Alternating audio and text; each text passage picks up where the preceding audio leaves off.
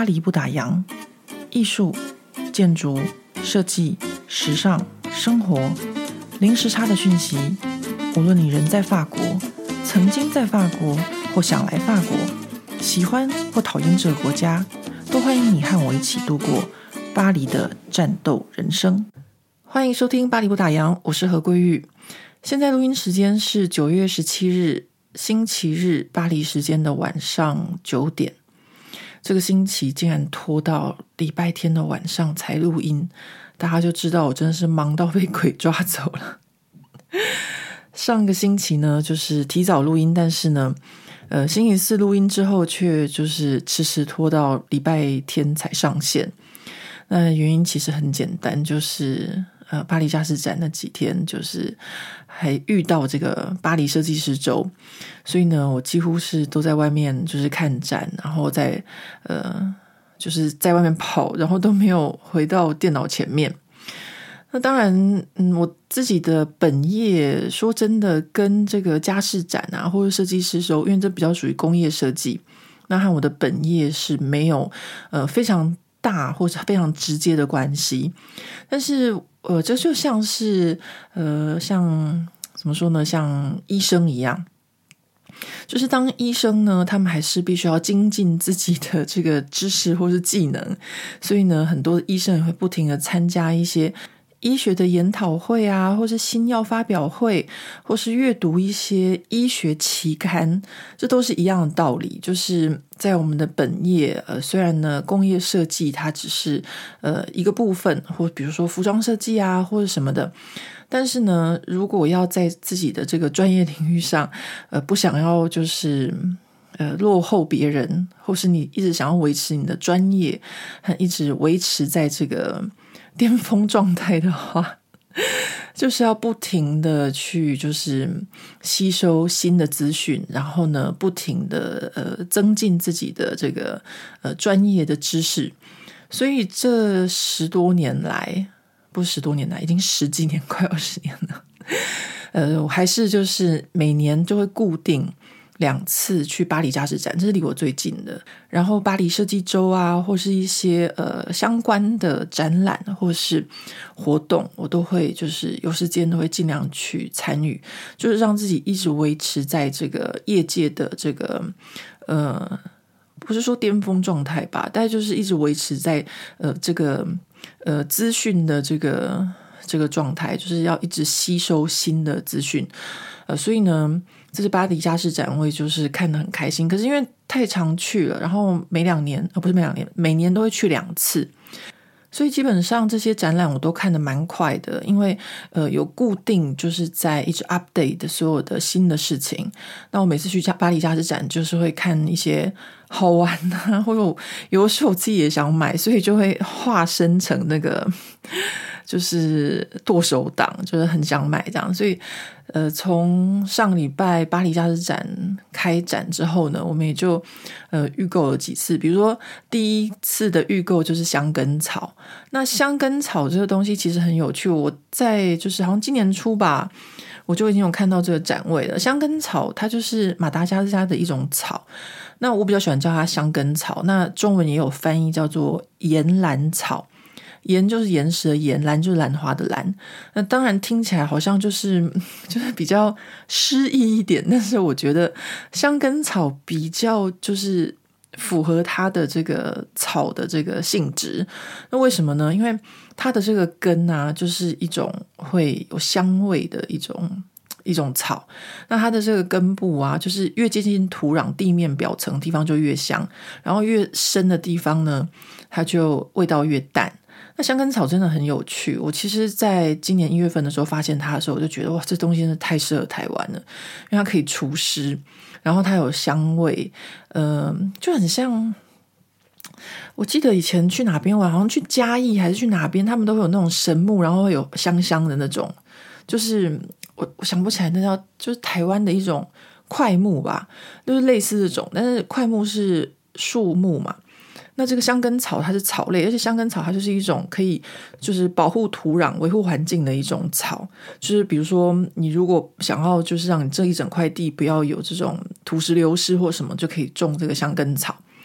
那比如说像在中国，呃，他们就是有很多的地方因为过度开发，所以就让土壤流失，会造成很多的一些，比如说淹水啊，或是地质的，就是叫什么啊？我们台湾好像走山，或是土壤的整块就是移动或什么，他们就开始种一些这些香根草。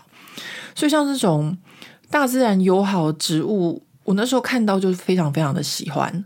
然后这一次呢，就决定就是来跟大家预购一下。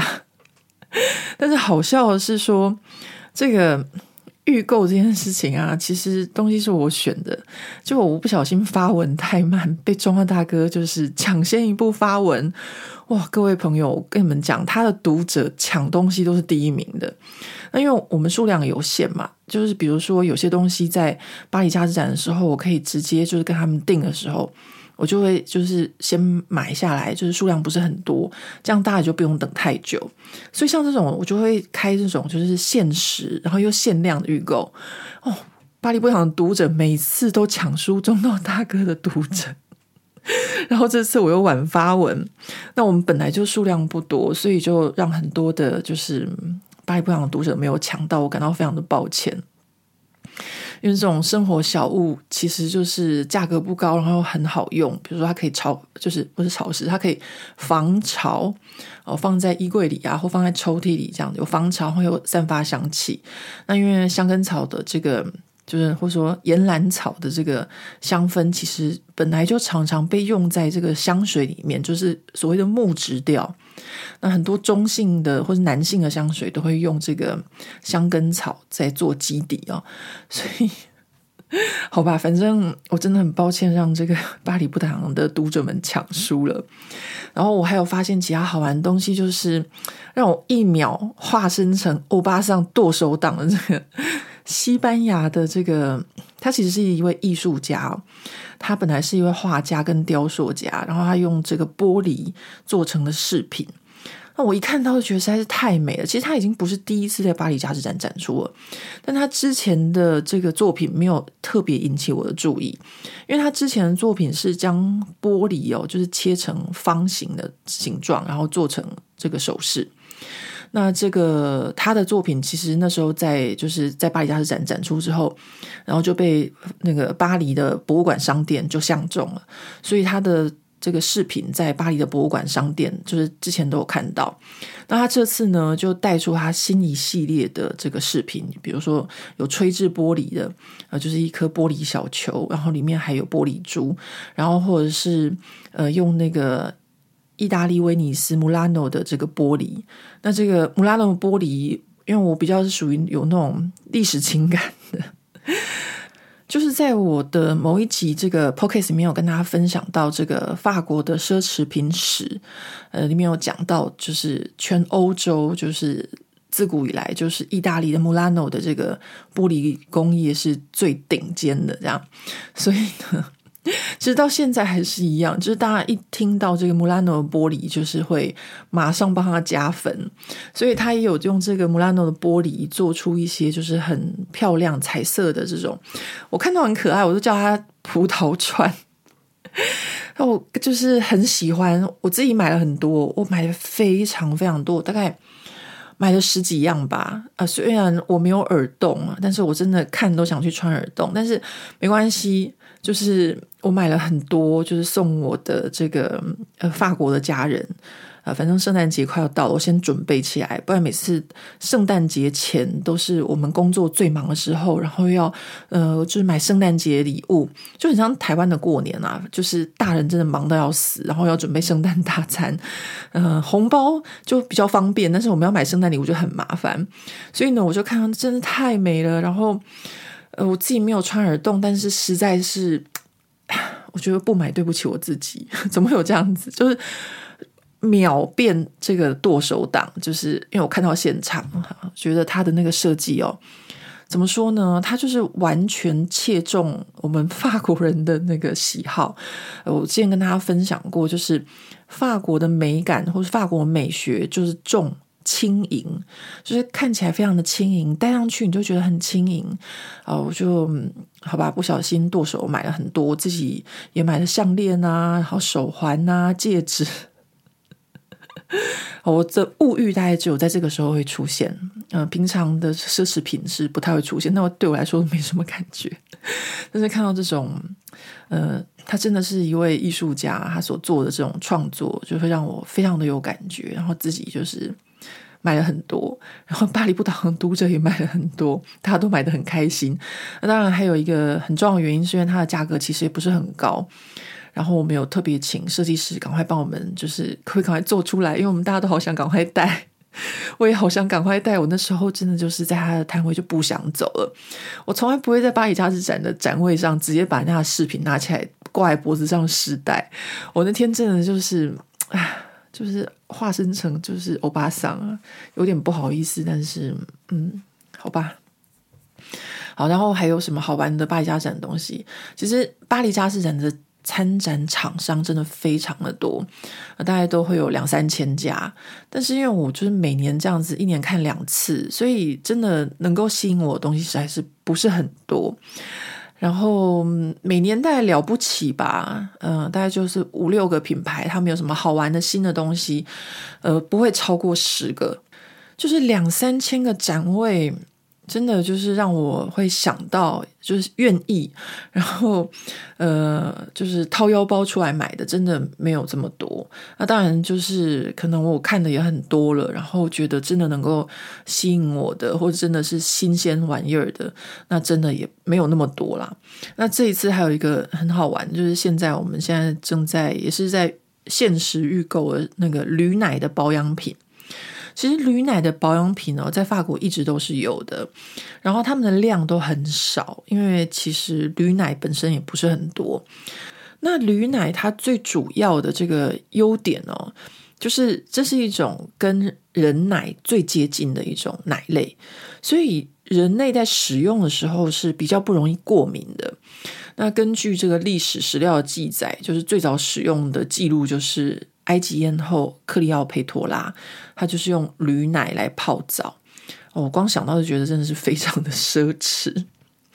然后好笑的就是说，呃，这个巴黎佳士展的预购，我都会跟两位品味老男人合作，一个就是前 GQ 的总编 Bruce 杜祖业，然后还有另外一位，当然就是中道大哥。中道大哥呢，他也是一位品味欧巴桑，啊，不对，不是品味欧巴桑，是品味欧基桑。就是他也是一位生活非常讲究的人。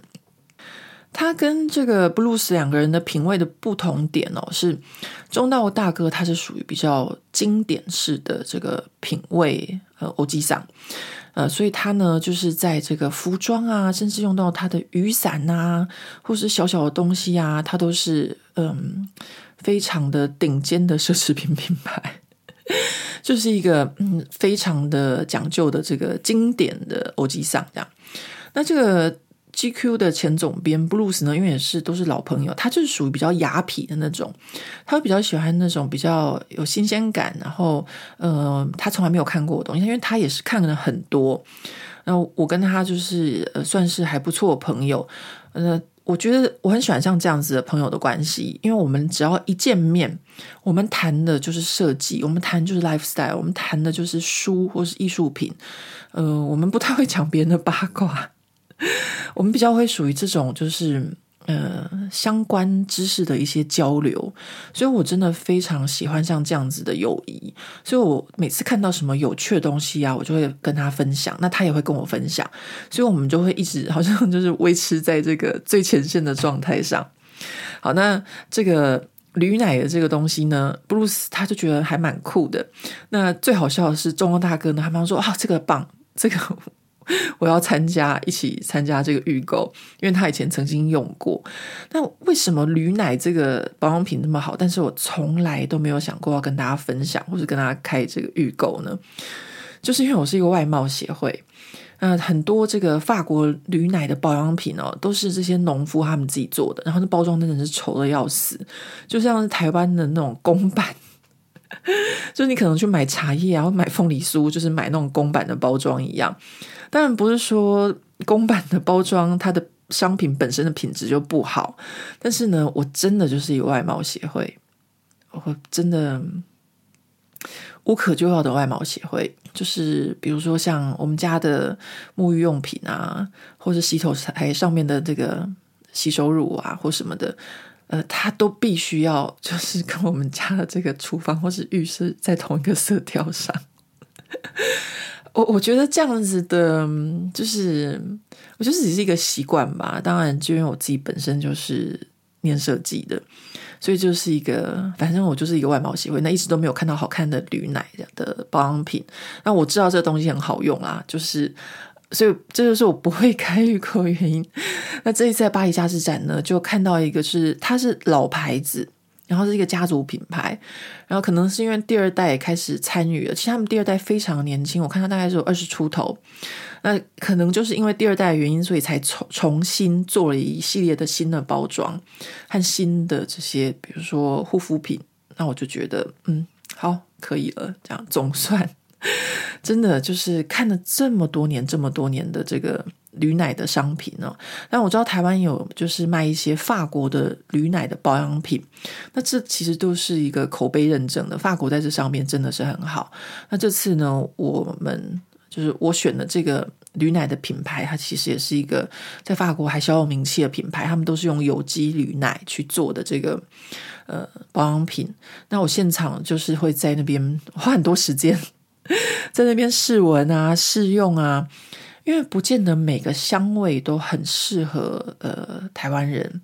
因为法国有一些香氛哦，真的就是很浓，或是呃很呛，或是就是。太厚重，因为台湾的气候比较潮湿又比较热，所以我就花了很多时间。比如说，他们有一款香皂是我记得是芦荟的，因为他们有四款香皂，我只有选了两款。呃，一款是因为它就是对那种什么异位性皮肤炎什么什么的还不错，那另外一款是它的香气真的是比较。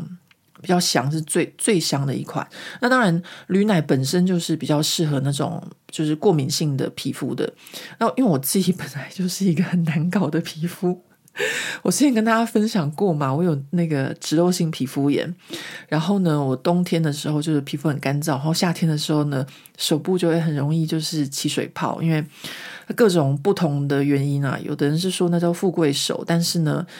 也有人说呢，是因为比如说比较紧张啊，或是有人说是，呃，气候改变啊，反正各种理由。就是如果我相信很多人都会跟我很像吧，就是年纪越大，身体越难搞。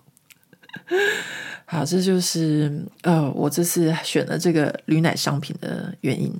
然后呢，我这边一定要先跟巴黎不打烊的朋友们预告，接下来还要选什么其他有趣的东西。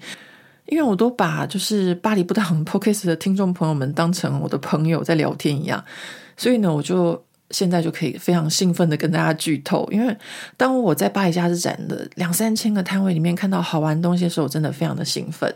然后，对，接下来呢，呃，可能明天吧，或者是明后天，就是看这个呃台湾那边准备的怎么样。如果准备好的话，就可以。开这个预购团，这是什么呢？这是一个荷兰品牌的毛巾。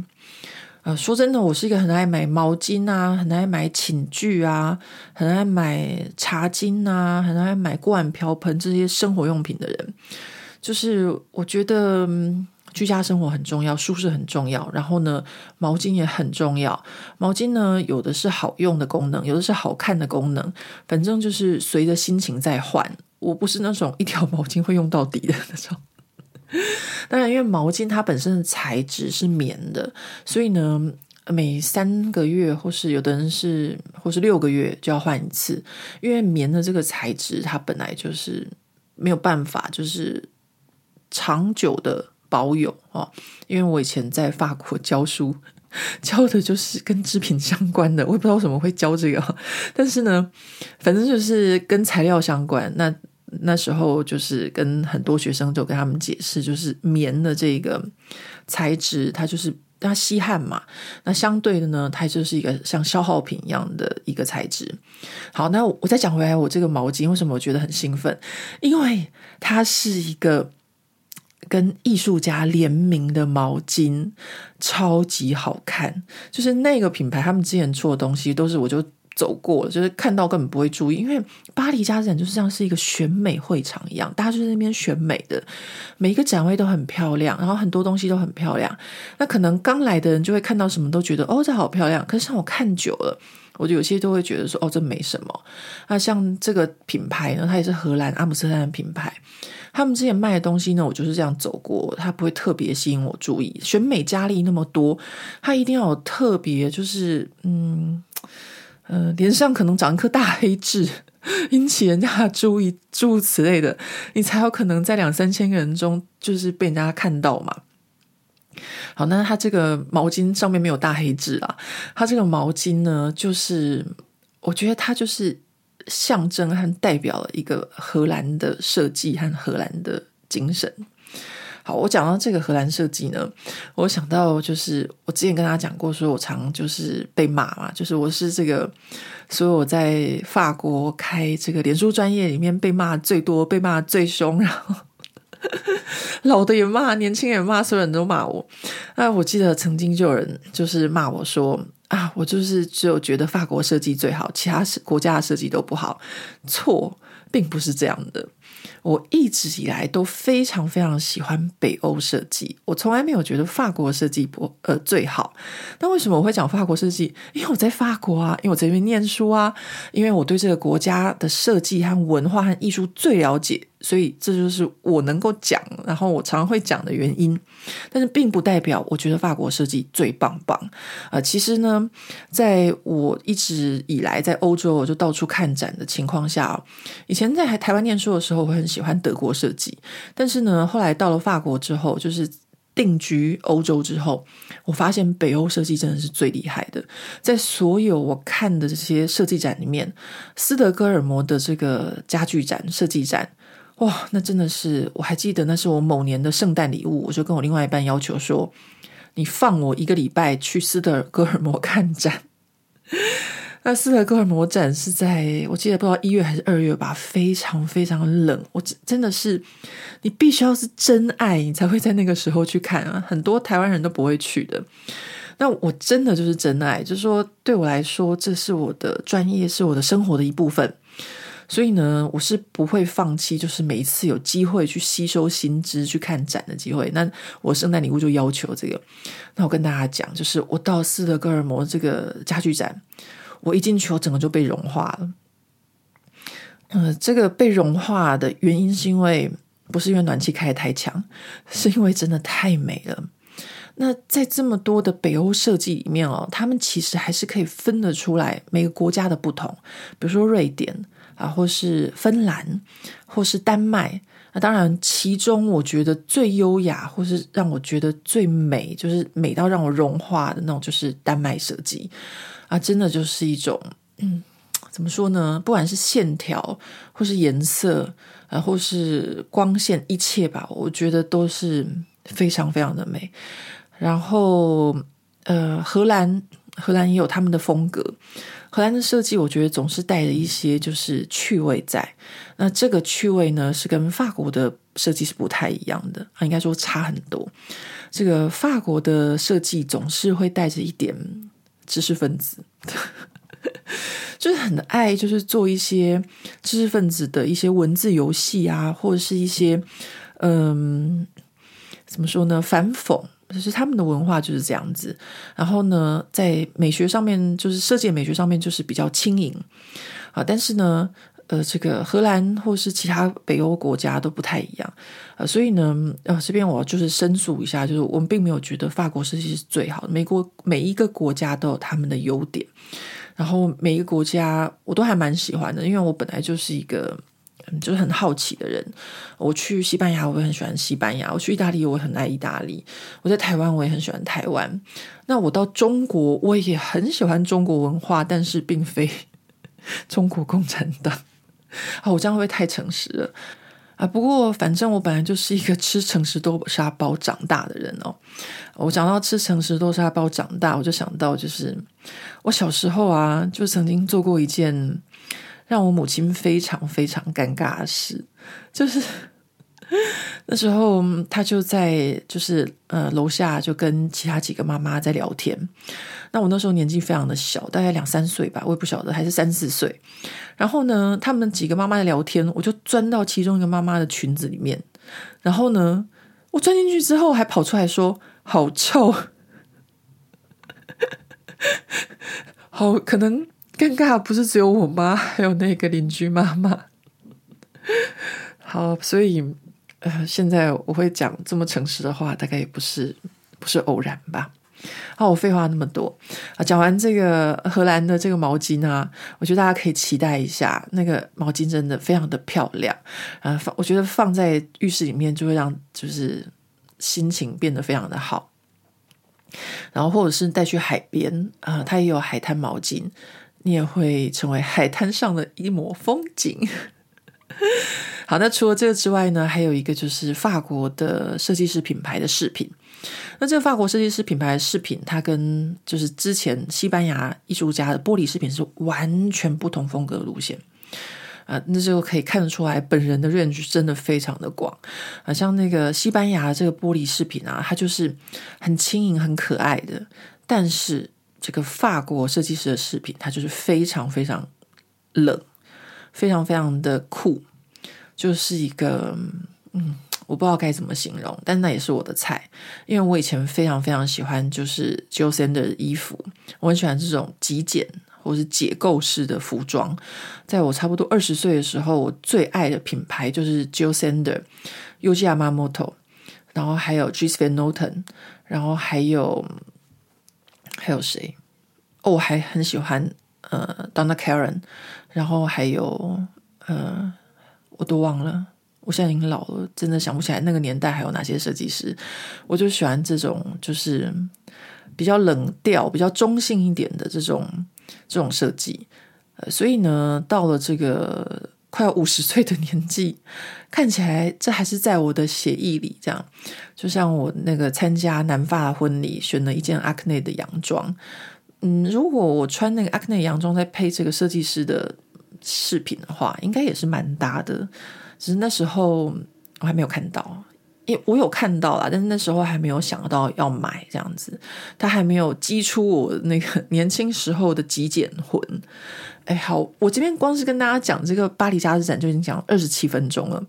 我相信在跑步的朋友，二十七分钟，你如果速度是八或是九。我也不知道怎么计算呢？你可能已经跑跑了差不多，呃，三点五公里，或是四公里。如果你跑很快的话，可能已经跑四公里了。那我再继续废话下去的话，你可能会跑更远。好，那我现在就要回到今天要跟大家分享的主题。今天要分享的主题呢，就是我今天去干的好事。我今天没有早早录音，但是呢，却去看了一个展览。那为什么会这么怠惰？就是该录音不录音，然后跑去看展览呢？这通常不太像是我的个性，因为我都会觉得我对就是所有 Podcast 的听众朋友们有一个责任在，呃，时间到了我就应该要上线，因为这是我今年的这个新年新希望嘛。然后 YouTube 的频道也是一样，其实新的一集节目我已经录好音了，但是呢，一直没有时间好好的把它剪接完成。呃，YouTube 频道的音档跟我现在这边跟大家聊天不太一样。YouTube 频道的音档因为是文字是先写好的，然后呢，我的中文在念稿的时候其实并没有那么顺，就是会不停的吃螺丝打结，嗯，就是。必须要稍微剪辑一下，所以呃一直都没有时间在弄这个 YouTube 的事情。大家想也知道，就是我光跟 Podcast 的好朋友们聊天，都已经要拖到礼拜天晚上才录音了。所以 YouTube 那边呢，呃百分之七十五是男性观众朋友，男性观众朋友们只能稍等一下啦，因为呃还是先照顾一下 Podcast 这边应该是比较多是女性的听众朋友吧，我自己想的啦。但是我知道也有一些就是地方爸爸在收听。好，那呃，我会去看这展览的主要原因，就是因为我月底会回台湾一趟，大概待三个多礼拜陪陪我母亲。然后我就有点担心，说等我从台湾回来之后，这个展览还会不会已经下档了？因为巴黎的展览这个档期换得很快。那所以刚好今天我被女儿放生啊、呃，以前都是妈妈放生女儿，现在是我被女儿放生。我想说，好吧，那就是吃完饭后偷点时间去看个展览，也不会花太久的时间，所以我就去了。结果呢，就是大错特错。我每次讲大错特错，说想要唱那个大错特错，不要来侮辱我的美。你听过这首歌的，就是那个同年龄层了。我记得这首歌在我出国念书前还蛮红的。然后我要回到主题啊，为什么要看这个展览？呃，这个展览呢是在法国的国家档案博物馆里面所展出的。展览的名称叫做《路易十六与玛丽安东尼在杜勒利的日子》啊。大家都知道我是一个历史迷啊，我平常的生活就是很爱看一些嗯。就是历史的史书史料，然后还有就是纪录片啊，我非常喜欢看就是正史的呃史料和纪录片。然后呢，我还会多方比较，比如说呢，讲同一个人，然后呢，不同的就是作者写的，或是不同的国家的人写的。我现在非常喜欢这个，我也不知道为什么。年轻的时候非常喜欢读小说啊、文学什么的，但是，呃，现在就是非常喜欢读这些史料。那关于这个，呃，路易十六啊、玛丽安东尼啊，或是拿破仑啊、约瑟芬啊，其实我都已经一看再看，大概看过。很多遍了，这样，但是呢，就百看不厌。然后每一次都希望从不同的呃文献，或是展览，或是纪录片，或是书，或是杂志里面找出我不认识的地方，或是找出跟我之前呃所读到、所读到的内容不一样的地方啊。比如说，像我暑假的时候买那本叫做什么，嗯，历史名人的秘密人生。那我每次在这个巴黎不打烊脸书上面分享的时候，大家都说啊，这个就是那种野史啊什么的，错，是真的啦，各位，它是真的，只是呢，它的这个写法，因为它本来是一个杂志的一个一个怎么讲专栏，然后我们把它收录成一本书，所以它的写法感觉上就是比较洒狗血，但是它其实是真的，因为。我自己呢，读了之后有一些，比如说像卢梭的啊，或是嗯、像之前是谁呃，画家是谁啊？维梅尔还是谁？我怎么突然间忘记了？反正呢，这是我读了之后，我是会再上网去找资料，再去求证的。那事实上呢，就是都是真的，喜金 A，，就像他的那个书的封面有写“喜金 A ”这样子，他真的写“喜金 A ”哦，他不是就是就是。他就是 这么的白话文，就是说，嗯，这本书里面讲都是真的，呃，所以呢，我会就是到处去看，比如说像我前两天分享这个关于约瑟芬的部分了。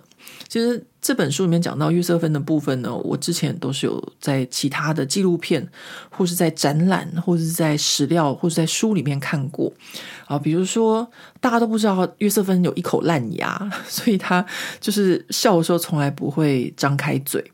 那这个呢，早在这个德法公共电视台纪录片里面我就看到了啊，或者说呢，他跟拿破仑的相识，就是约瑟芬他自己本身的就是以前结过一次婚啊，然后他的先生的时候在这个恐怖时期被上送上断头台之后，他也曾经入狱。那他出狱之后的社交生活，就是交际花的生活。呃，其实并不是那么的良家妇女的。我当然我自己也不会用道德去评断他啦。哦。所以有的人可能会觉得说，哦，这只是野史或什么的。No No No，它不是野史，它就是这样子的。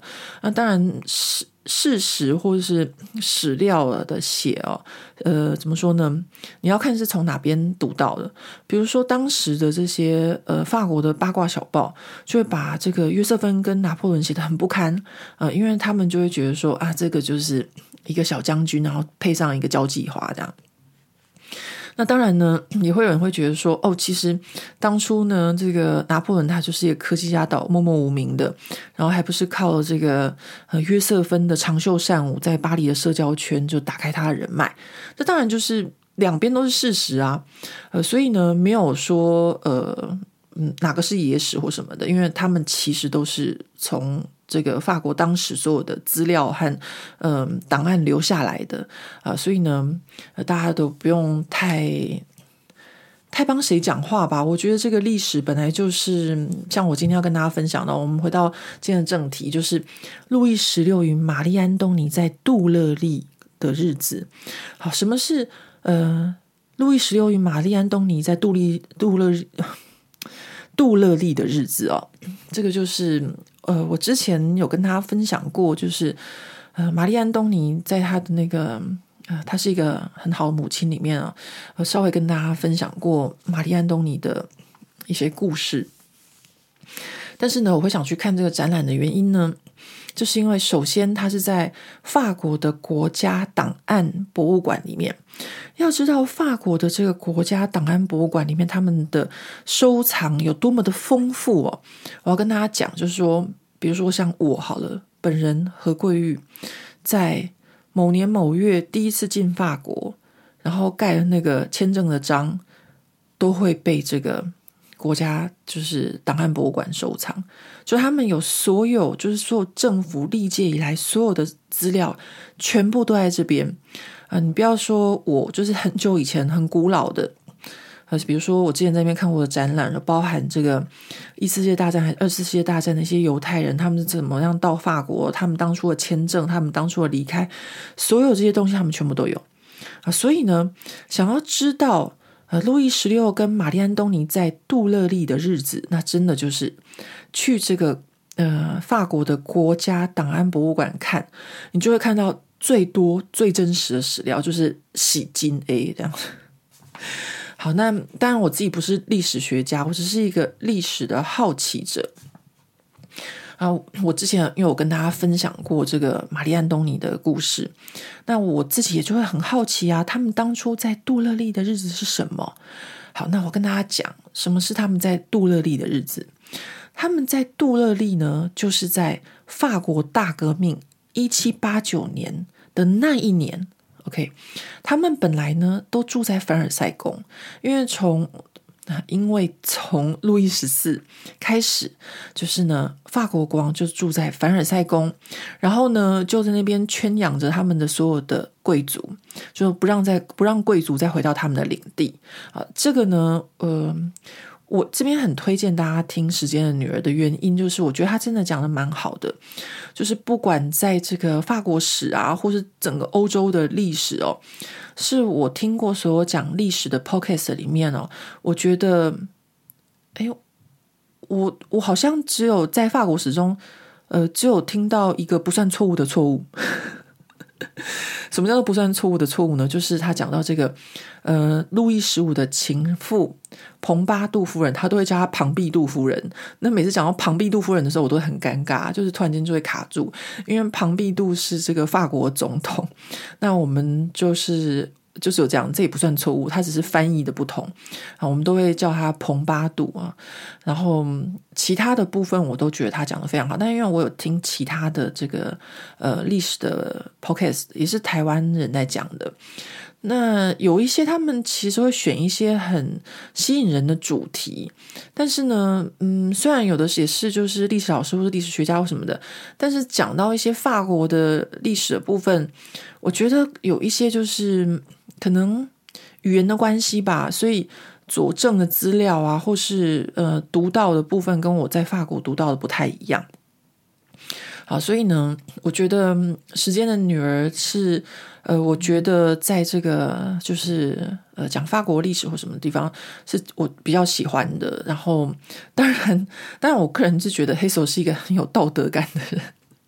他每次会把小三骂得很惨，这样，嗯，我比较没有在意这件事情，毕竟 我是个法国人，这样就觉得啊，这个情妇啊，或是小三啊，这都正常，这男欢女爱，谁爱谁，谁不爱谁这种事情啊，感情的事情也不是我们能决定，也不是外人能到的，所以我比较没有这种就是道德感这样子，但是我每次听了都会觉得很好笑啊，就他会把这个部分说哦，那个小三怎样怎样。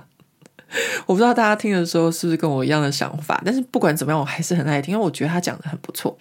好，所以呢，如果大家想要知道就是呃当初法国大革命的事情的话，就是在这个《时间的女儿》里面可以听到一个结构。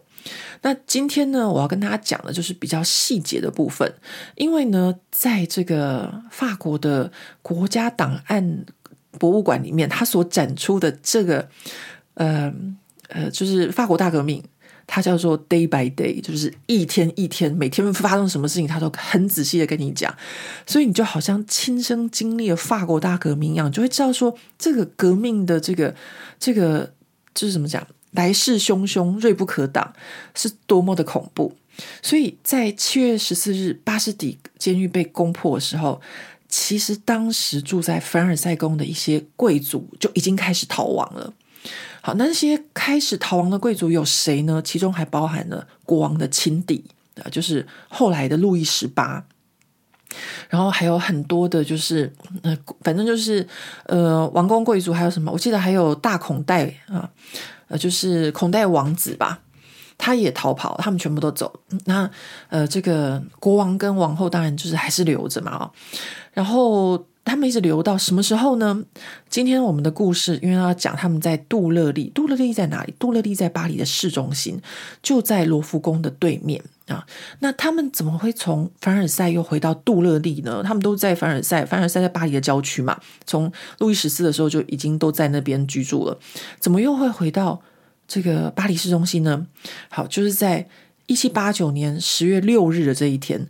好，如果要知道当时的情况，大概就是那时候大家都没有面包吃，啊，就是一个法国经济非常非常不好。然后呢，妇女们没有面包吃，大家想想看嘛，为母则强，大概就是这样。我没有东西可以给我的孩子吃了，所以呢，就巴黎呢，我记得是八千多位妇女吧，他们就呃，在十月六日这一天啊。我记得史料是当时的天气还非常的不好，他们就从巴黎徒步走到凡尔赛。呃，从巴黎走到凡尔赛其实还蛮远的，就算骑脚踏车都蛮远的。他们就在这样子的雨中啊、泥泞中啊，有的还带着小孩，然后呢就杀去凡尔赛。那当时的这个时间点啊，除了这些妇女就是面没有面包吃之外，还有什么呢？就是还有一件事情，就是在。一七八九年这一年呢，就是呃，这个他们七月十四号这不就是攻破巴士底监狱吗？然后呢，在八月二十到八月二十六号这段时间呢，人民议会呢就通过了人权和公民权利宪章啊，啊不是宪章是宣言。那他们通过这个宣言，其实那时候还有国王，他们还不知道说就是呃。要怎么样这个国家的制度，所以呢，还是蛮尊敬的，请国王要签名，但是国王一直没有签名啊，国王一直没有签名，到什么时候？到十月五号这天，才在这个议会和人民的压力下面，他就随便签了一个。那这他签的这一张单子哦，在这个展览里面就可以看得到，就只有三句话，你就可以知道他其实当初签的时候应该是不情不愿吧。好，十月五号他签了之后，但是妇女们就很饿啊，所以十月六号的隔天，他们就徒步从巴黎市中心走到凡尔赛。他们要干嘛？他们要面包。他们真的是要面包。他们就到了凡尔赛，他真的就是变成暴民。大家可以想象到，你很饿的时候，你就没办法，你真的就会变暴民了。你不要说，嗯，像我骑脚踏车，我很饿的时候，我就会狼吞虎咽。那至少我还买得到东西吃吧。如果我没有没有东西可以吃，或买不到东西可以吃的话，我应该也会变暴民。他们就到了凡尔赛宫，然后就喊着国王和王后，就说叫他们就是怎么讲呢？翻成中文应该叫做他们要找把这个面包师傅跟面包师傅的老的太老婆这样叫出来，叫他们给面他面包吃这样。所以呢，这个。呃，路易十六和玛丽安东尼在那个时候呢，就是被称为呃面包师傅这样，和面包师傅的太太，一个男的，一个女的这样。啊，那我那时候呢，因为最近我们家楼下开一间面包店，所以常常搞得我们家都是面包的味道。所以我每次看到法国朋友的时候，我就跟他们开玩笑说：“哎，我都变成玛丽安东尼了。”那我这样一讲，他们就知道，意思就是。我变成就是身上都是面包的味道，就是变成面包师傅的意思这样。那这个这个由来就是在这个一七八九年的十月六号这天，呃，这些妇女们跑去这个凡尔赛要面包的故事。好，那他们跑去凡尔赛要面包的时候呢，就是报名那时候刚出来党的第一个人呢，就是就是面对这些报名的人，就是呃，我不能这叫人家暴民呢，人家就是真的被饿到啊，呃，应该叫做情愿的人民，情愿的民众。第一个出来面对民众的就是国王，呃，路易十六他还是有出现。那他第一次出现面对这些民众的时候，那他的人民还是很尊敬他的，还是很爱戴他的。伯特王后没有出来。其实那个时候，大家对玛丽·安东尼的印象已经非常差了，就是跟他那个各种的不好的印象啊，比如说他很爱花钱啊，还有一个那个项链的事件啊，这个这些我觉得大家都可以去听一下这个《时间的女儿》啊，然后然后还有什么？还有他的那个情夫啊。然后还有，反正各种事情，还有大家本来就对这个奥地利哈布斯堡的这个印象不好啊，啊，他是一个外国人，这件事情的一切一切都已经对他印象不好。那个时候他还没有出来面对这些民众的时候，那民众们就非常非常愤怒，然后就是真的这时候就变暴民，然后冲进去凡尔赛宫，差点杀了玛丽安东尼。所以那时候呢，他真的就是在呃，就是怎么讲呢？呃。真的就是应该也是被吓到了吧？就是我突然想不到那个词叫什么“命在旦夕”，差不多对。好，反正呢，他最后还是没有死嘛。我觉得这些我们被称为暴民的这些民众，其实基本上还是有一些理智啊。他们就是杀了两个这个侍卫，然后就挂着这两个侍卫的头在他们那个叉子上面，然后呢就把这个呃路易十六跟玛丽安东尼叫他们。回到巴黎，这样，所以呢，今天这个展览就是从一七八九年十月六号，他们被这些民众押回巴黎开始说起。他们被这些民众呢押到巴黎之后，他们就住在这个罗浮宫对面的这个呃杜勒利宫。那也就是呢，从此就跟他们的凡尔赛说拜拜，就他们就再也没有回到凡尔赛了。那一群人被押到这个巴黎的有谁？有国王，有王后，有王太子啊，就是呃，路易莎，然后还有公主啊，伊丽莎白公主啊，不是有他们的小孩啊，是他们的公主，然后还另外一个是伊丽莎白的公主，她是国王的妹妹。然后呢，还有之前跟大家分享过的，就是这个玛丽安东尼的闺蜜啊，叫做叫做什么？叫做兰巴的公主。她的下场非常的惨啊，真的非常的惨。她是怎么说呢？是这个玛丽安东尼非常非常的，呃，怎么说呢？就是患难见真情吧。就是他那时候就叫他们走，叫他走，但他不肯，他愿意陪着他一起到巴黎，就是被这个一群民众挟持到巴黎市中心。但是他后来呢？又走了，又离开了。当然，他的离开应该也是四处奔波，想要帮他们找救援。但是呢，他没有找救援，但是他又回来杜乐丽公园陪伴在玛丽安东尼身边。结果呢，他最后的下场就是在路边被暴民就是呃分解啊，然后他们还把他的头就是头颅插在杆子上，然后到那个玛丽安东尼的监狱旁边的窗户弄给他看，这样子就是非常非常恐怖。那个时候。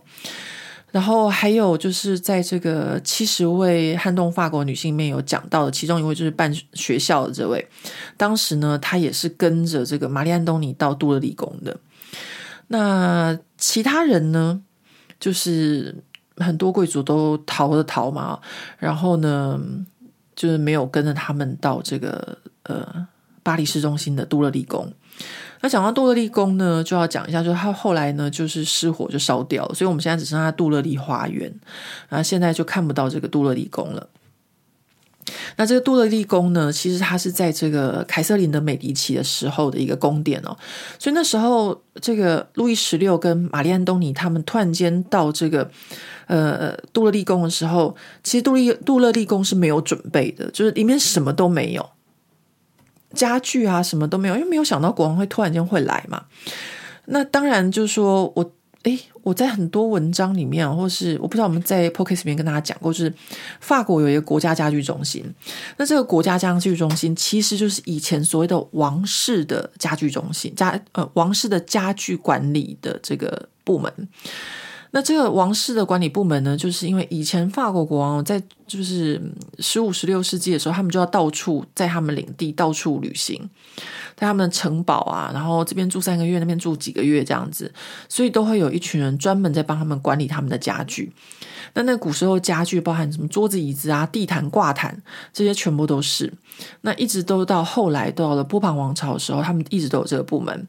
所以呢，他们这个王家的这个家具管理呢，就赶快就是配置，就是国王、王后啊，还有所有一行人的家具，就很快就动员起来。那他们当初动员起来的配置这些家具呢，因为他们都非常，因为你就是一个管理部门嘛，所以你都必须要很清楚的记录所有的表单呐、然后用了什么东西啊，然后全部都记录非常清楚。那包含像这一本呃记录的表单，我们都可以在这个呃就是这一场个展览里面看得到啊。我真的是看得非常的开心，所以我最后并没有用一个小时，我整整看展览看了三个小时。就是我看的所有的史料啊，然后和他们以前的文献，我真的是看得不亦乐乎这样。那那些史料还有什么？那史料都还有，就是说，比如他们刚到这个都勒利宫的时候啊，其实他们算是被软禁了，但是呢，他们的生活还是 OK 的。比如说，你看，还是可以有这个王家管管，就是王家的家具管理部门可以赶快帮他们安置这些。然后还有就是，比如说，嗯，刚刚跟他讲了，就是那个国王的妹妹伊丽莎白公主也跟他们一起来嘛。诶，妹妹还可以订衣服哦，就是还可以有新的行头可以穿这样子，所以其实也没有那么差啦。就是说，你不能够到处去旅游啊，那你就是只能够在这个花园里面呃散散步啊。那偶尔呢，就是他们就有申请到，比如说我们现在讲的是一七八九嘛，就是秋天的时候，十月六日开始住在这个杜勒利宫。他们隔年的这个复活节就跑去就是郊区的这个他们的行宫过他们的这个复活节，他们就有申请到，他们就是用说申请到这个出外的许可。好，所以呢，他们在这个杜勒利宫的生活，就是这个展览的第一个部分来讲，比如说我之前有跟大家分享过，就是他们这个这对夫妻，这对夫妻就是路易十六跟玛丽安东尼，他们都很重视小孩的教育。所以呢，他们就算在杜勒立宫里面，刚开始，因为他们在杜勒立宫就是一七八九年到一七九二年这么短短的三年的时间而已，所以他们一直都是很重视他们自己的小孩的教育的。那他们除了就是在这边就是被软禁在那边，他们还做什么？他们有家庭游戏，他们家庭游戏都比如说呃下棋啊，还有打撞球。那我们怎么知道？因为他们就保留这个当初他们打撞球谁赢谁输的这个记录。所以，我们就可以看到是路易十六比较会打撞球，还是玛丽安东尼比较会打撞球？这我没有仔细看，因为说真的，他们那古时候的那个文献的草书啊，哦，真的很难懂。重点是他们字都无敌小，就是小到想说，哦，这个还是我现在有老花眼了呢。我真的不知道他们怎么可以写那么小的字，诶，啊，真的很难读。好，然后。还有他们那时候在这个杜勒利宫，杜勒利宫里面，他们阅读的读物，好，这就好笑了。呃，这个路易十六他读什么书？他读的书叫做《英国革命史》。OK，《英国革命史》是在他那个，也不是他爷爷，他爷爷是路易十五，是他的阿祖，他的祖先。呃，因为他爷爷是路易十五，路易十五的爷爷是路易十四。哦，不对，他是他的曾孙啊。反正呢，就他的祖先路易斯，差不多路易十四那个时候，就是英国查理二世他们那时候的革命啊。那他就在读那个英国革命史，但是同样的事情就发生在他身上。所以我在看这个，呃，就是他读什么书，他他的书就真的放在那边，因为就他的书，然后全部都都是馆藏这样。旁边就有法国人，就一个男的就跟他老婆说：“哈哈哈，他在看这个啊，不就是发生在他身上的事嘛？”这样，我想说。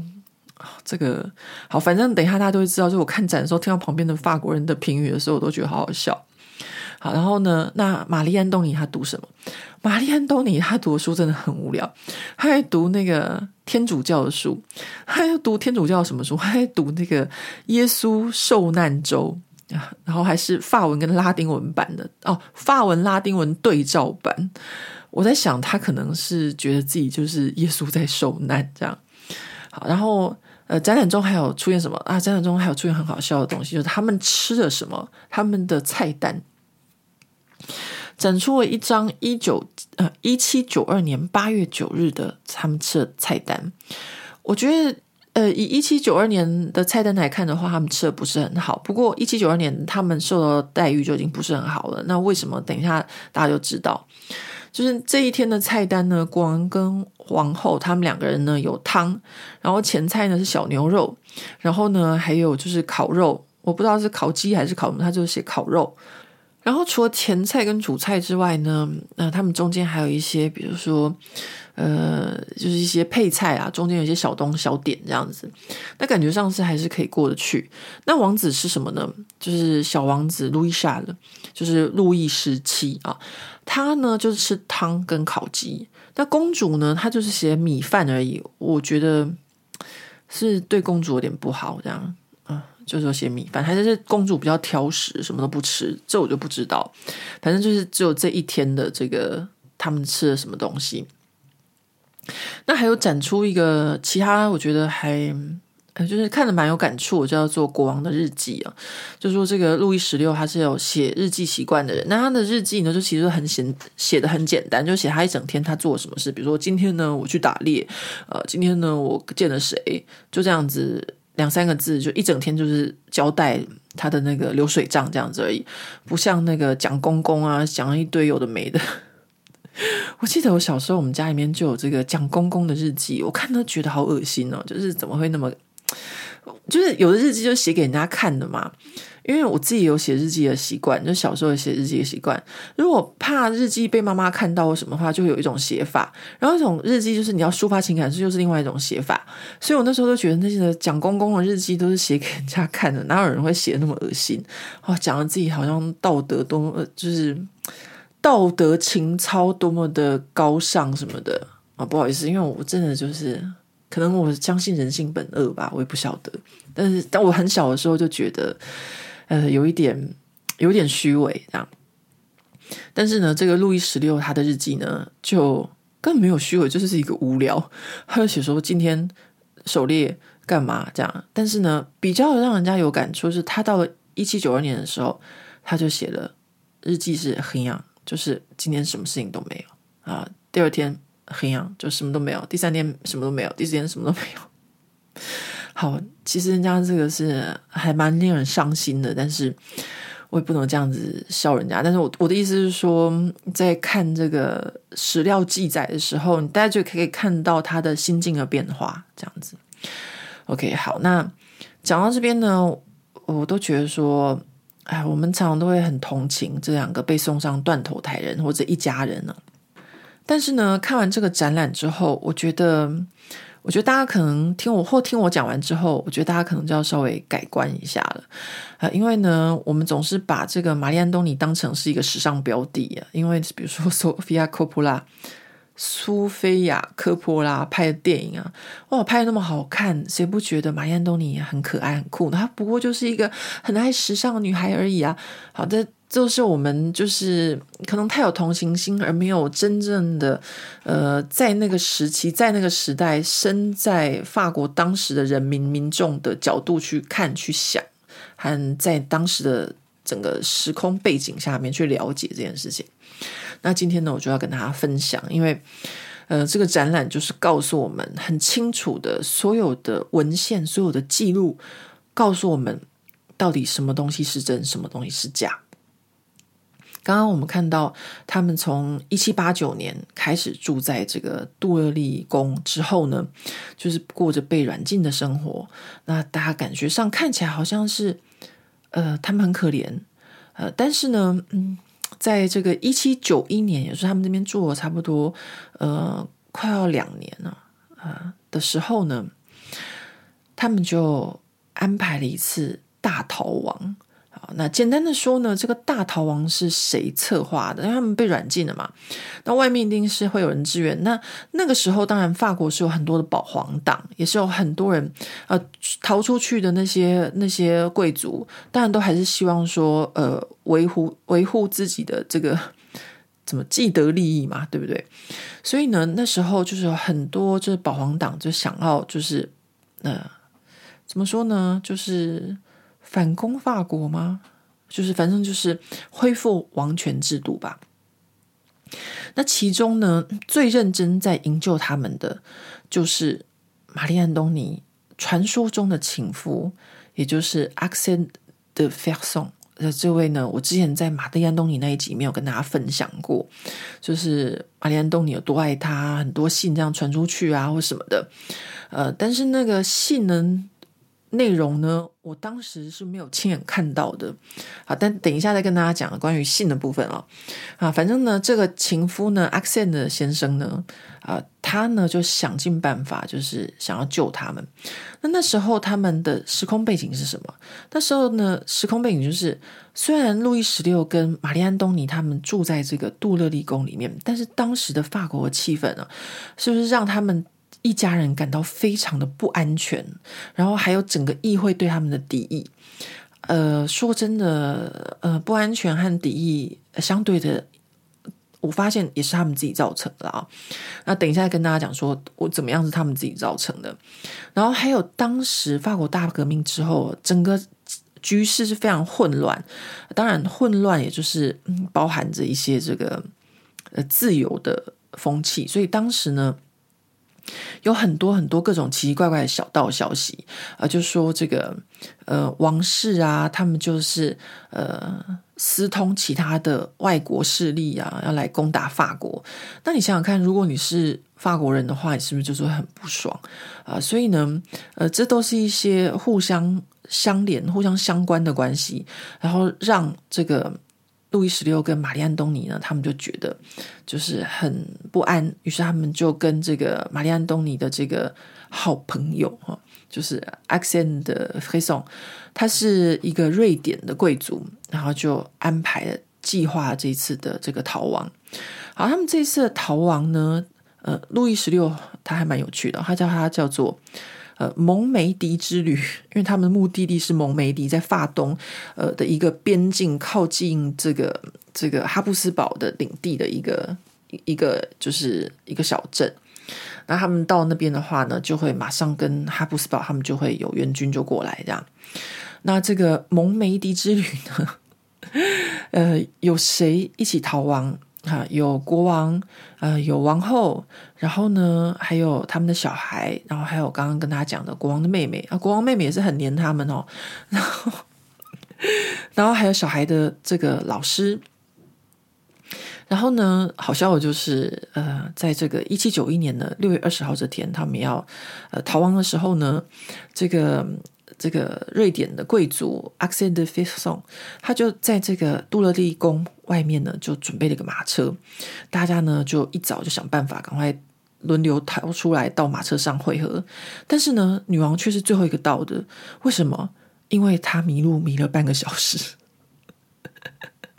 好，各位朋友，不要再跟我说这是野史，喜金 A，OK？我在这个法国的国家档案博物馆里面看到的，OK？这都是史料。那他们的路径呢，就是从巴黎一路往东，然后呢，经过了我最爱吃的那个 乳酪的小城 Meaux，就是有一个法国很好吃的乳酪叫 P，啊，最有名的就是 P 的 Meaux 这个 Meaux 这个城市。然后呢，一直到。就快要到这个蒙梅迪的前一站，然后在一个地方叫做 Varennes，然后呢，这个路易十六就被认出了。好，首先我提出一个问题，就是他们从巴黎到法东，他们只花了两天呢，六月二十到二十一。各位，我骑车从巴黎到法南。我可是骑了十一天呢，他们怎么可以就是这么快呢？两天就到。后来我回到家就跟我另外一半讨论，他说：“哎，他们是逃亡，所以他们会安排就是马车会有驿站，然后一直换马，是不停的赶路，不像我们就是自己步练啊，不是步练，就是自己脚踩，然后呢累了就必须要休息。他们就是马上一直赶，一直赶，一直赶，所以他们才有可能就是两天就已经到那么远的地方了。”那也就是因为他们有驿站，必须要一直换马车，所以才会在驿站被认出来。那这件事情呢，就是他们后来呢，整个就是逃亡失败，然后呢，二十一号被抓到，然后二十五号就已经又被送回来巴黎了。然后在这个国家档案博物馆里面的史料还有绘画哦，当时的那个插画，就他们就是面无表情的被带回巴黎。OK，到此哦，就是之前我们可能都还很同情他们的遭遇和他们夫妇的一些就是情况，但是到现在开始呢，整个就是大反转了。为什么呢？我们可能觉得他很可怜，但是呢，呃，这些事情哦，都是背后很多的历史因素所造成的。首先，大家有跟大家讲，就是说法国大革命之后就很混乱、很自由，所以一直都会有很多各种的小报啊，或者小道消息，会很多人自己印印刷，或者是就是八卦啊、留言啊、造谣，各种都有。所以呢，那时候就一直有不停的这种八卦谣言，说国王王后要跑了。然后国王一直不承认，但是坊间一直有留言啊，国王不承认啊，而且还白纸黑字的写着，各位在这个 展览里面可以看得到。好，那首先国王就不诚实啊，这第一件。第二个，王后早有预谋，她早就玛丽·安东尼早就把她的所有的，就是不是所有，就部分的珠宝，然后寄到布鲁塞尔。给他的不知道是姐姐还是妹妹，那时候是在布鲁塞尔的王室，所有的清单展览中全部都有。好，再来第三个，大家一直说他们要向其他的，就是欧洲其他的王室求援，然后来回攻法国，攻打自己的人民。然后大家都觉得说，路易十六他玩双面。好，这个。法文里面啊，说某个人玩双面这件事情啊，我不知道中文怎么讲，我中文现在变得有点烂。法文就是会说他们就是雅努斯。雅努斯是谁？雅努斯就是罗马神话里面的一个双面的神，他有两个面，一个脸看向未来，一个脸看向过去。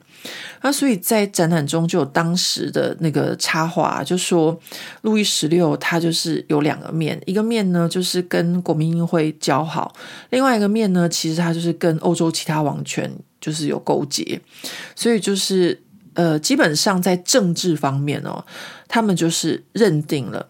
路易十六是一个软弱的人，就他不知道他自己该做什么啊，然后呢，呃，不知道要站在人民这一边，或是站在这个呃，就是王室贵族这边。那还有第四件事情呢，就是所谓的境外势力。我们每次呢，只要拿国家方什么事情，都会说境外势力，对不对？那人家法国是真的有境外势力。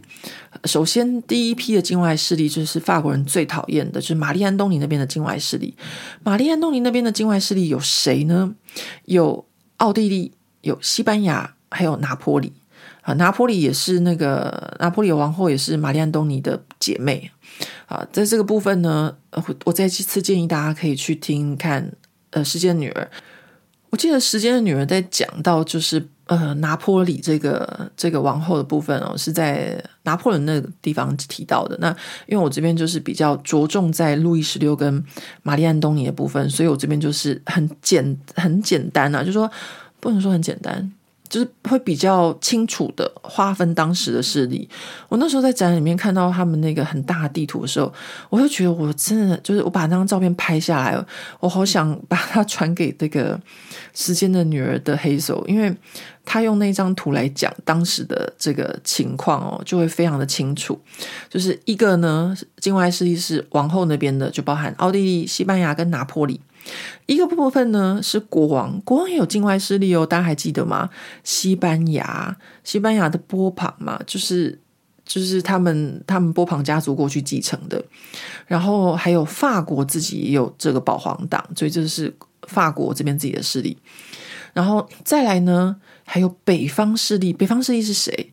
北方势力哦，就真的就是，我个人觉得这是一群比较不要脸的，就想来瓜分人家国土的，就普鲁士、俄罗斯跟这个瑞典。那中立的呢，就是英国和荷兰。那当然呢，啊，这个这个展览到这边呢，还有讲到一个很好笑，叫做法国难民。现在我们都在讲说什么非洲难民啊，哪里难民？那个年代啊，法国人是难民呢。嗯、呃，我觉得。有些人并不喜欢自己被称为难民，因为难民是一个让人家觉得好像就是比较负面的形容词，啊，觉得很可怜呐、啊，或什么的。呃，说真的，我父亲以前曾经被称为难民，他那时候就是从中国，然后呃，就逃离中国，那时候已经一九四九了，然后整个中国都已经就是被中国共产党统治了，他才他才离开中国。那那时候他第一站是先逃到香港。那他本来觉得他自己就是一个流亡学生，但是他一到香港，人家就说他是难民。他我记得那时候我父亲跟我讲他那时候的故事的时候，他就说：“啊，我本来是一个学生，我怎么突然间变难民？”所以呢，法国大革命那个时候呢，本来的贵族就变成法国难民，那这就是法国历史上面出现难民的一个很重要的时期。OK，好，这边我讲的好像很好笑，但是这些法国难民可是让法国付了很多很多的债，因为这些贵族跑到其他国家吃吃喝喝要不要钱？当然要。然后这些国家，因为他们那时候都还是王权嘛，还是有有国王，所以就会想尽办法，就是。把他们当盘子学，所以就让法国增加了很多的外债。那这些贵族到人家其他国家花了多少的钱，欠了多少的外债呢？在这个展览里有账本可以看得到，呃，欠哪个国家什么什么的啊，全部全部，因为我就跟大家讲，就是法国档案博物馆嘛，国家档案博物馆，所以呢，全部都有哦。欠了哪一国家多少里弗尔？欠哪个国家多少里弗尔？哦，我真的觉得看了都让人家觉得这个心惊胆跳。然后呢，有趣的事情来了，在这些寻求外援的过程中。好，刚刚呢，呃，讲的好像就是有没有国王签了这个议会人民宣人权宣言什么的啊？他那时候呢，都要去议会上班，但是呢，就是好像都是在议会那边，但私底下呢，他却真的是有不停的寻求外援。那他在寻求外援的同时，也有人想要帮他，就是刚刚他讲的嘛，他逃出去国外的弟弟。呃，后来的路易十八，然后呢，还有其他的外援，他的亲戚啊，西班牙的波旁王室，嗯，但是呢，在这个路易十六跟他的亲弟弟的这个信件当中，就明显的感受到他其实并没有那么相信他的弟弟。那我想，那大概是当然，因为他反正他挂点之后，他弟继位嘛，然后。他大概呃觉得他老婆的奥地利娘家是比较可靠的，所以呢，他就有写信给这个呃玛丽安东尼那时候他的哥哥，我记得是他哥哥，反正后来他哥哥就死了，换成呃哥哥的下一位，忘记是他的弟弟还是反正是他的兄弟。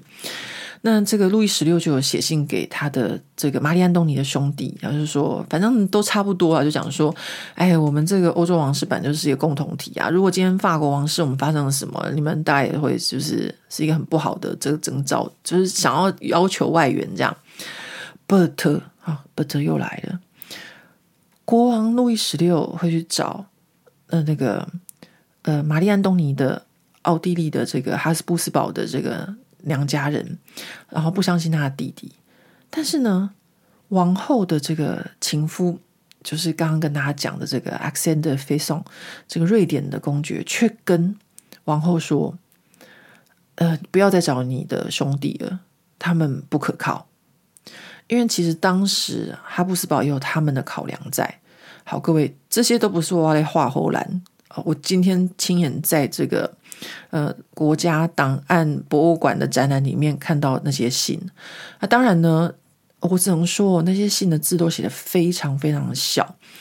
呃，国王字写得很小，马天东尼的字也写得很小，然后呢，这个情夫的字也写得很小。不过情夫的字是最好看的，我觉得国王字哦，就跟他的性格一样，有点扭扭捏捏的。然后呢，玛丽安东尼的字，因为他本来就不是一个好学生，所以他字真的是无敌丑。但是啊，这个情夫的字，人家真的是长得帅又大气，然后又有情义。你看，他会去援救他们，然后字又写得好看啊，所以呢。这个情夫的字呢，就是他，但他信真的写的实在太长了，所以我最后就直接看说明牌，说明牌直接帮我们画重点。反正重点就是他就是跟玛丽安东尼做这样的建议啊。好，那讲到这个情夫，呃，就是这个瑞典贵族 Axel de Fesson，他跟玛丽安东尼的情愫这件事情，在这个战场里面呢，占了。一个很有趣的一个呃部分，为什么呢？我花了很多的时间，而且那影片因为它那个字幕实在太快了，我还看了两遍，真的要把它完全搞懂为止。因为他在展那些信件的时候，你看不太懂他在讲什么，你真的看那个影片才知道说哦。原来这个展览它有一个很重要的点，或什么，就之前我们在讲说玛丽安东尼跟这个人有一腿，但是我们没有史料证明啊，就是没有看到他那些信件，我们只是在说，那当然可能这些信件都是保存在，搞不好是在奥地利啊或瑞典啊哪边的这个国家的档案里面，那这一次呢，就是法国的这个国家的馆藏就把这些信件全部展现出来。那这些信呢，就是也是在这段期间里面啊，就是他们在这个杜勒利，也是一九七一九一七八九到这个一七九二年之间的通信。那这个一七八九到一七九二年之间的这个通信哦，他们特别抓出来，就是他们逃亡失败之后的这个通信。因为他们逃亡之前就一直有在写信，然后呢，逃亡失败之后呢，好，这个信件要谈的是什么？信件要谈第一个就是他们写信的方式，他们写信的方式呢是用暗号的方式写信。那当然，在这个展览里面有讲说，其实以前古时候这些贵族哦，他们本来就是会用暗号的方式写信，避免被人家知道在写什么。那这是在逃亡失败之后呢，他们呢就也是有用这种暗号的方式写。那怎么用暗号方式写信呢？这影片呢就做一段模拟，我看了就觉得，哇靠，真的是非常非常的辛苦。用暗号写信的方式呢，他们就举一个例子，就是说，玛丽安东尼他要在逃亡失败之后写的第一封信给他的情妇，然后呢，第一句话就是我还在，然后第二句话就是。呃，怎么办？我好像忘了。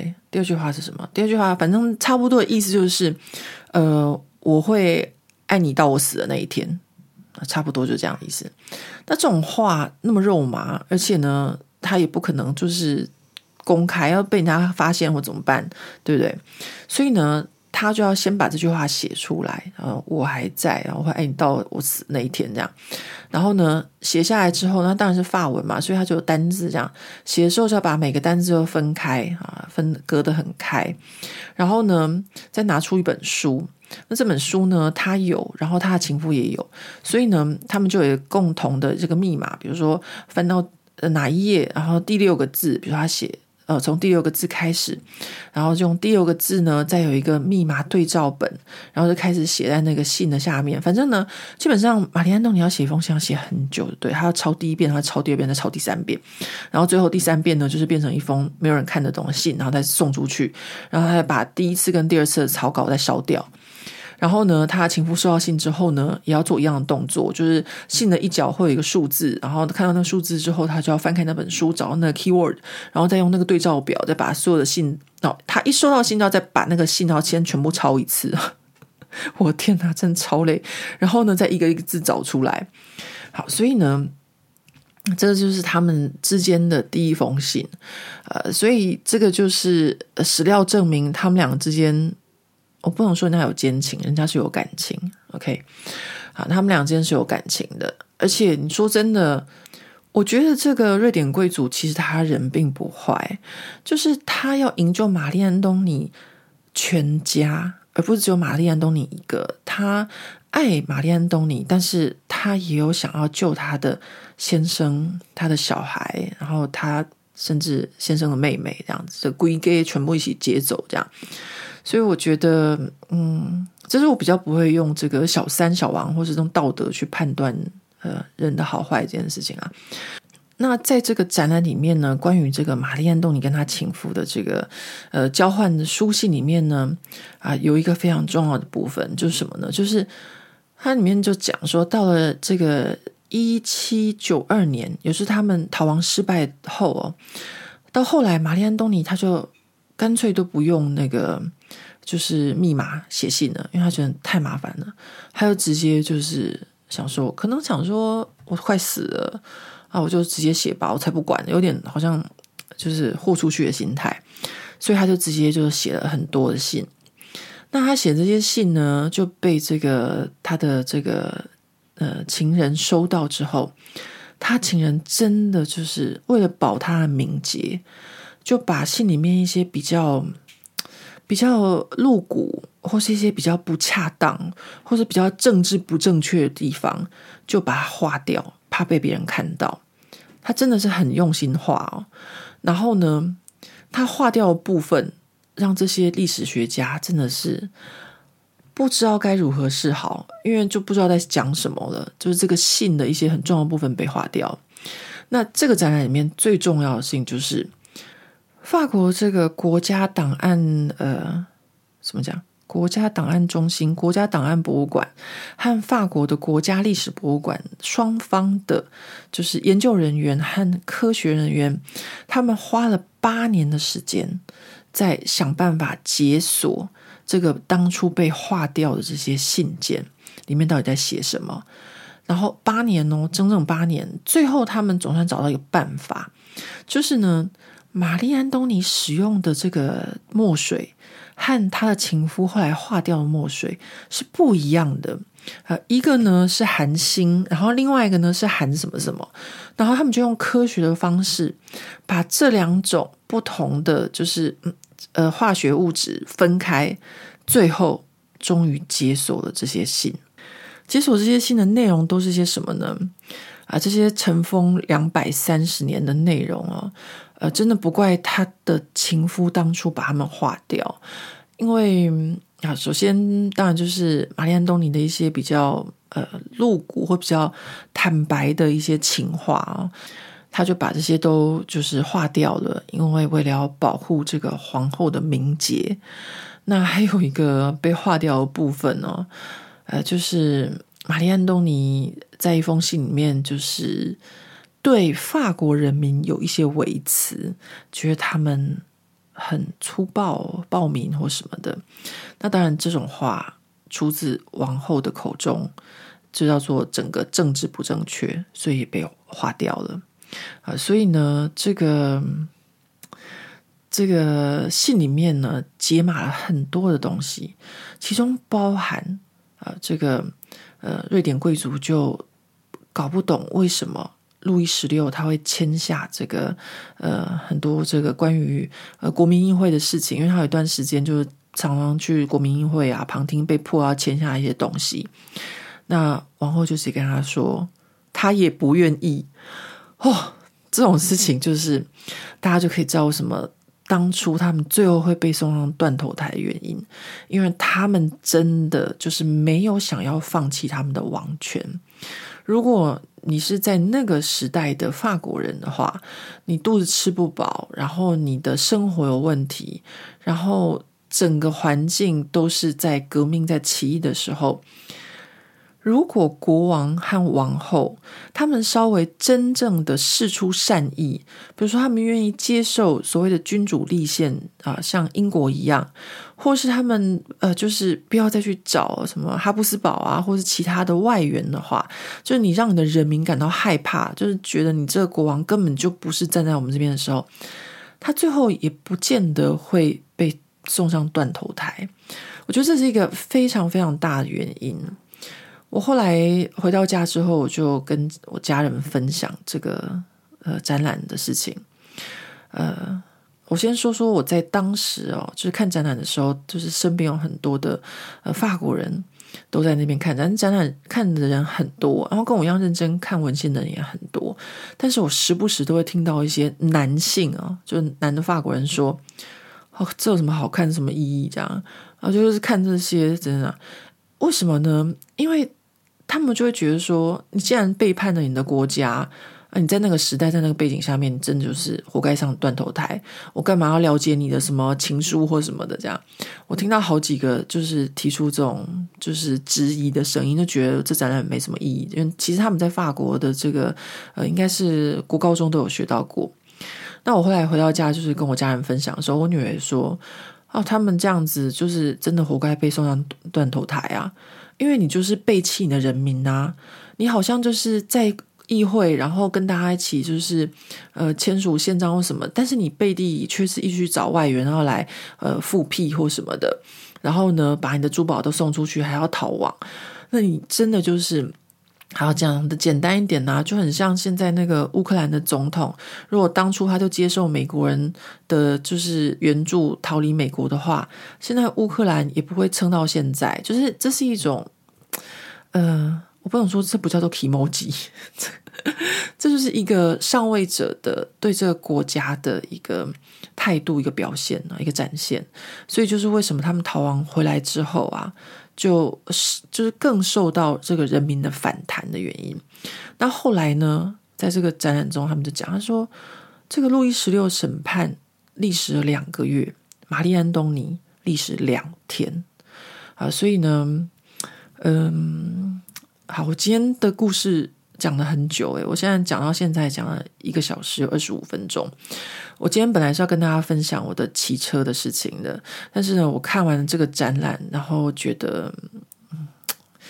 觉得非常非常的有感触吧，然后就想要跟大家分享，因为呃很难会有机会看到这么多的细节和这么多的史料全部在我眼前哦，包含他当初啊就是写信给他的情夫啊的信件，然后呃或者是呃国王的日记，然后或是一些很多很多的这种很私密的东西。